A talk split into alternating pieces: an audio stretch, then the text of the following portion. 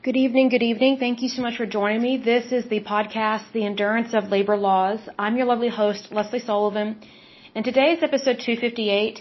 And today we're going to take a look at a strike, a labor union strike, I should say, that is taking place out in California as well as in New York. Uh, but before we dive into that, let me give a big shout out to my listeners because as usual, you guys are awesome. We love to see you here very much. So a big shout out to Virginia, Oklahoma, California, New York, Texas, Pennsylvania, British Columbia. Let's see, the next one is Florida, Illinois, Oregon, Georgia, Indiana, West Virginia, New Jersey, Ohio, Massachusetts, Alabama, Minnesota, Washington, Nebraska, Utah, Arizona, uh, DC, District of Columbia, Colorado, Kansas, Mississippi, Rhode Island, Tennessee, North Carolina, Louisiana, Maryland, Nevada, New Mexico, Michigan, Iowa, New Hampshire, Alberta, Ontario, New Brunswick, Wisconsin, Connecticut, Manitoba, Hawaii, Newfoundland and Labrador. In terms of countries, Singapore, the United States, Canada, the Russian Federation, the United Kingdom, Australia, the Netherlands, Niger, India, Slovakia, Japan, see Denmark, South Africa, Uzbekistan, Federated States of Micronesia, Philippines, Bangladesh, Hong Kong, and Israel. Okay, good to see all of you. We love to see you here. Okay, so the strike that we're going to be talking about today is in regards to SAG-AFTRA, and that is the Screen Actors Guild, American Federation of Television and Radio Artists. So they have about a little over 160 members within their union. So it's a large union. It is a combination of two unions that came together to form a big, large union. And I have to say, I actually agree with them on this strike. And you're probably thinking, wow, she does. Yes, and here's why. So I've always been for workers' rights. I do think we need labor unions, but good labor unions. Like, for example, I am not a fan of the United Auto Workers Union. We've talked about that in a different podcast. Very corrupt. Um, I believe the UAW received two bailouts from the federal government, which, AK, those are our tax dollars. And as far as I know, they have never paid them back. Very greedy organization. SAG-AFTRA, I don't see that there. Um, SAG-AFTRA, they went on strike, and prior to them going on strike, one of the Writers Guild, uh, which is also a labor union, went on strike. So here's the backstory to this. So before SAG-AFTRA went on strike, the Writers Guild went on strike, and here's why back before streaming services kind of took over everything or before they were invented, like Hulu, Peacock, Netflix, all those uh, service providers or whatever for streaming services, writers got paid what they were supposed to be paid. They were paid really well for their work. Their work was very hard. Um, I would say it's not easy. It's not easy to write something. It's not because there's a lot of pressure on you to do that. Like I don't know very many people that have the skill of writing. And I don't mean like just penmanship, although penmanship is going out the door stupidly in public schools. So, you know, penmanship goes hand in hand with, with literacy. So it seems like our kids are getting dumber and dumber, which is not always a good thing. Well, it's never a good thing. you don't ever want stupid kids or stupid people. But anyway, um, the, you know, the, the art and the God-given talent of writing is rare and there are good writers and there are bad writers the ones that are very successful, I would say, are really good writers. And it takes a lot of talent to be able to tell a story and to tell it well and for it to be intriguing. Well, I saw a video about why these writers are going on strike and why they did go on strike. So I can't remember the writers' names or who exactly they worked for, but I saw three different interviews of writers that they, they were saying why they went on strike and what the problem is. Well, I did not know this. I knew nothing about what all goes into writing for television or Hollywood or a movie or a script. I knew nothing about that per se because the industry is so different in the entertainment industry. And also the industry is different from LA as opposed to New York City. So they said that before streaming services kind of took over everything, if you were writing for a show that's on television, like NBC, ABC, you know, whatever the case may be, you would work basically that television season. So you would typically work like from August or September until like, I don't know, March or April. But you worked like straight through that entire season. Like you worked hard. It was not your 8 to 5 or 9 to 5 office job. Like it's very intense, it's very intense work. And so they would be paid per episode. And also, whenever those episodes would re-air or there would be reruns, writers would get residual income, meaning every time their work is used, they get paid a fee. It's very similar to when you purchase insurance, whether health insurance, life insurance, or car insurance from an insurance agent. The way that your insurance agent and the insurance agency and the insurance company makes money is residual income. So basically, every time you pay for your premium for your insurance, whatever kind of insurance it is, the agent makes money off of that, the agency makes money off of it, and also the er, the I would say the parent company, the insurance company makes money off of that as well. Because they have to be able to make money, otherwise they, they're not going to be able to feed their families. So it's happening to the writers and also actors in regards to not receiving their residual income anymore, what's happening is these streaming services are not paying them their residual fees. So that would be like you buying an insurance policy from an insurance agent and you're paying those premiums every month, but the agent that you purchased it from is no longer making money off of it anymore. So either their agency or their HQ is stealing their residual money. And that's against the law. That's actually fraud and embezzlement. So that's what's been happening with the streaming services, and that's that's the biggest reason why the Writers Guild, and I think there's another writers union. I, I forget which one it is, but that's why they went on strike. Another reason why they went on strike is because they want way more money due to inflation. I understand they want to make more money. I get that. But inflation is not necessarily an excuse.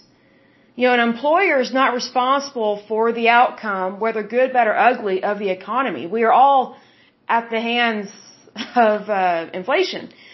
But I will agree with them that, first of all, it's wrong for them to not receive their receive their residual income, and also they're not being paid even up front what they're supposed to be paid. So, say for example, there was one writer I saw.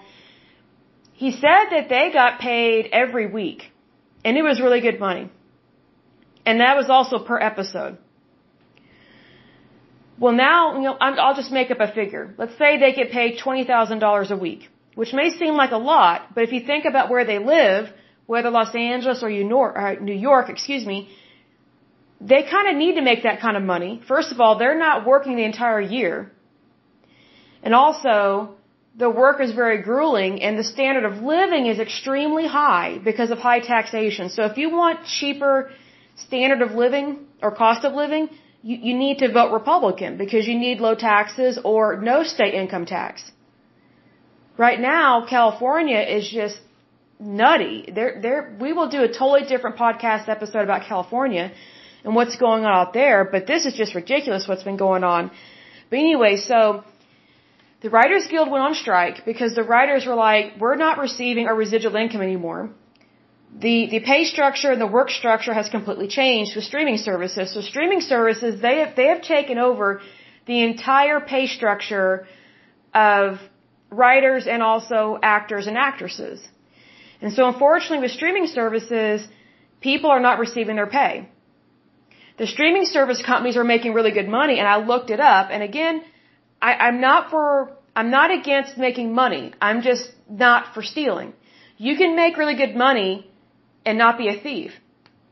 So, for example, like Peacock, let's see, da-da, what was their profits? Hold on a second. We do profits. Da-da-da-da-da. So, hmm, Peacock had $778 million in revenue in 2021. And then over $2 billion in revenue in 2022. The, you know, and that's kind of a, I would say that's a pretty general estimate for many streaming services. There's a couple streaming services, and we will go over them episode by episode. But there are a couple uh, streaming services that make they made like four to seven billion dollars in one year. One of the reasons why the streaming services made that kind of money, like we're talking billions of dollars here, is because they are not paying people their wages. You can still make billions of dollars and still pay people what they're owed. Unfortunately, in the streaming world right now, streaming services world, they are not paying the actors or actresses or the writers their residual income. And even worse for the writers, they're not being paid regular salary per week like they used to. So they're not even able to feed their families. So instead of making like, you know, 20k a week, they're making like $400 a week. And yet they are expected to live in Los Angeles or, or, or uh, New York. Excuse me. My mouth is a little dry. Hold on just a moment. My apologies. So, SAG-AFTRA has gone on strike now also for some of the same things. Actors and actresses are not being paid their residual income. That's a big problem. Big problem. Because they should be paid that. Because here's the thing, when you are in the entertainment industry, your voice, your face, whatever it is about you, all of you, it costs money. You know, you need to look at this way. Nothing about you should be free, if that makes sense. When you're in the entertainment industry, like if someone wants to use your voice for a voiceover, so you say for example, someone wants to hire me for a commercial. Well, they're supposed to pay me every single time they use my voice. Also, if someone uses me like in a Disney animation film, not only am I supposed to be paid for the original project, but I'm supposed to receive that residual income every time someone purchases the movie or every time that movie is rerun. Well, now people are not being paid those wages that they are owed. Another problem that's been going on, and I did not know this, is the, the issue and the problem with AI, artificial intelligence. I did not know that this was affecting entertainment and other things like that, but it definitely is, and this is just shocking to me. I'm not a fan of AI anyway. I think it's a mistake because I don't think it's right to to replace humans with machines. I think it's like Terminator Part 2 and it, it's really scary to me, and I think it's wrong. Because people need jobs, machines do not. So, what AI companies have been doing is they have been stealing the voices and images of movie stars, YouTubers, podcasters, anyone that they can get their hands on. And they have been unlawfully using people's voices and their image and their face and their body type, all of it, and they are recreating it in their, their AI software and then making movies or commercials or all this stuff, but they don't have the consent of the person that they stole the image or the voice from, and not only that, they are not paying them for that. That's a huge issue because that is a copyright issue and that is a lack of consent issue. So needless to say, one of the biggest reasons why AI is a is a big problem is because it's not federally regulated yet. It's like what I've talked about in times past.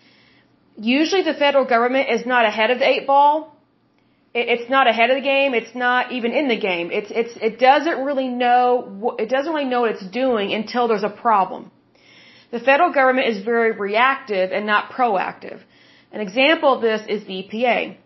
So, in regards to that, the reason why the EPA was created was because for like a decade or two, before it was created, there's a big outcry from the general public in America saying, hey, you know, there's a problem with all these pesticides and we have Superfund sites, very toxic hazardous waste sites out here and it's not good. And the federal government needs to acknowledge this. And so you, you have all these citizens complain to Washington and depending on what area it affected or what the issue was, it went to different federal agencies. And then unfortunately because federal agencies typically run by men, especially back then, they liked to have pissing contests, so to speak. And so they're like, well, I'm not going to talk to you. So these agencies, They didn't talk to each other because they were jealous and very competitive. It was like frat houses back then. And sometimes it still is. It's, it's very unfortunate. It's, it's disgusting and crude and horrible.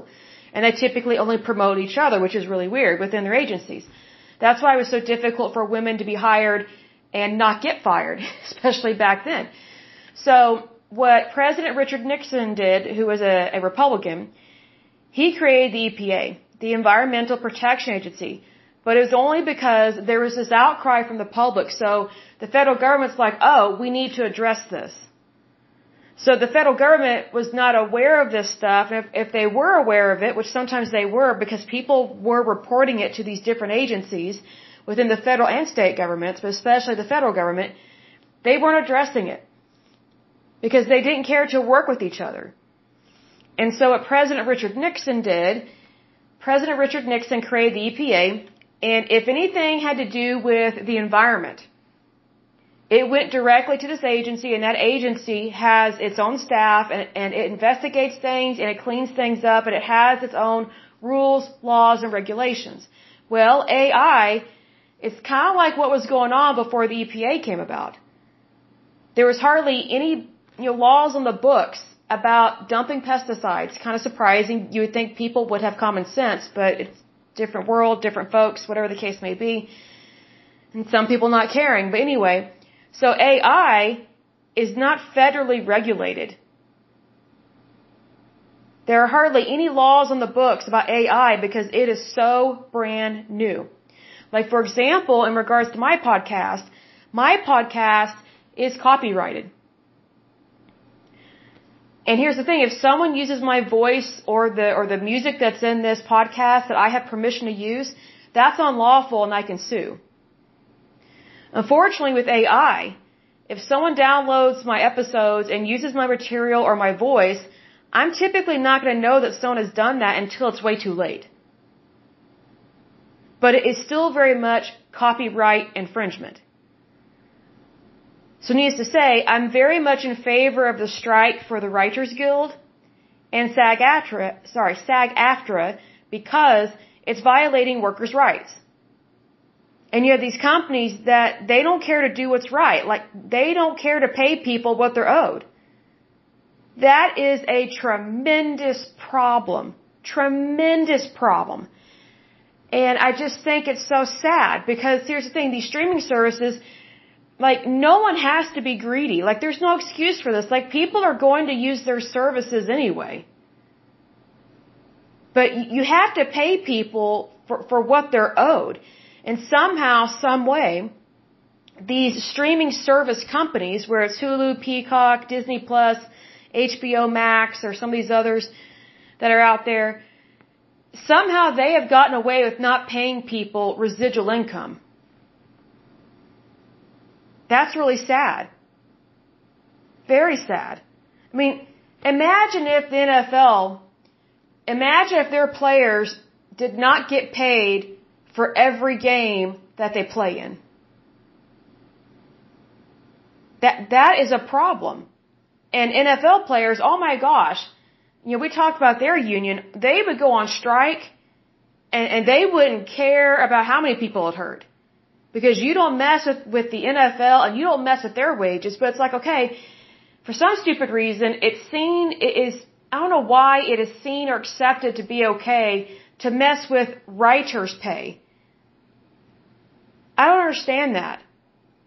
I've done writing myself and I, I'm shocked at how many people don't care to pay writers really good money.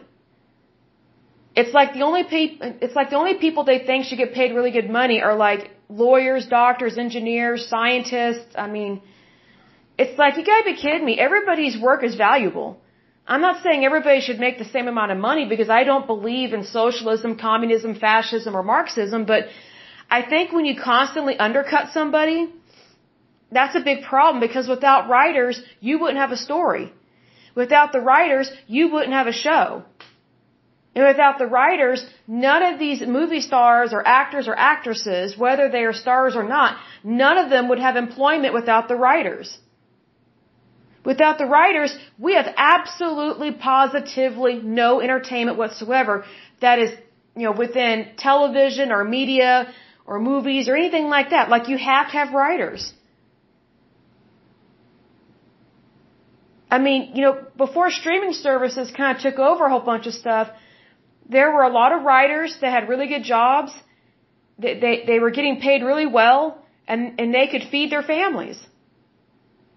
I don't think anyone can afford to live off of $400 a week. That's peanuts, especially if you're living in Los Angeles or New York City. This is ridiculous, folks, and this is unbelievably wrong.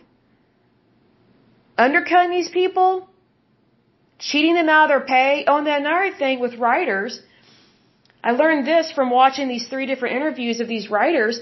Instead of working like most of the year, like, I don't know, like eight to nine months out of the year, now with streaming services, they only have a job for maybe like two months. And it's only like 400 bucks a whack or something. And it's like, what are they supposed to do the rest of the year?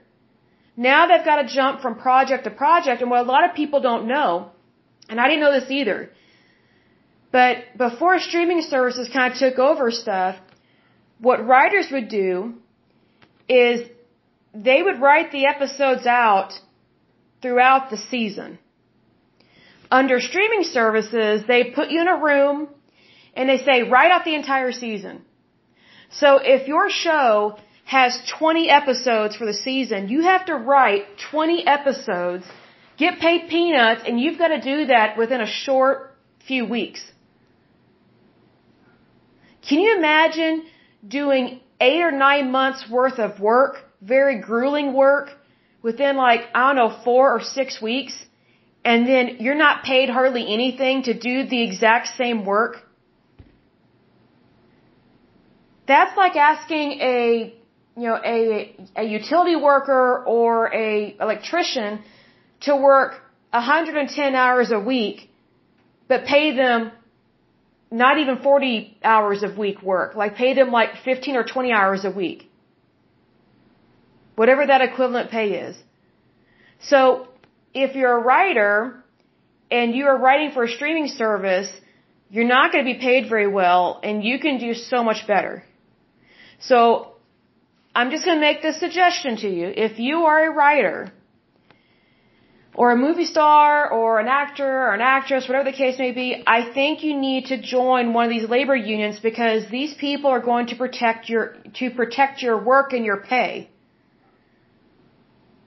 Because another sad thing about this is that if they don't have the pay, they don't have a home, they don't have access to food, water, and shelter, and also they don't have access to health care benefits. They have nothing. Absolutely nothing.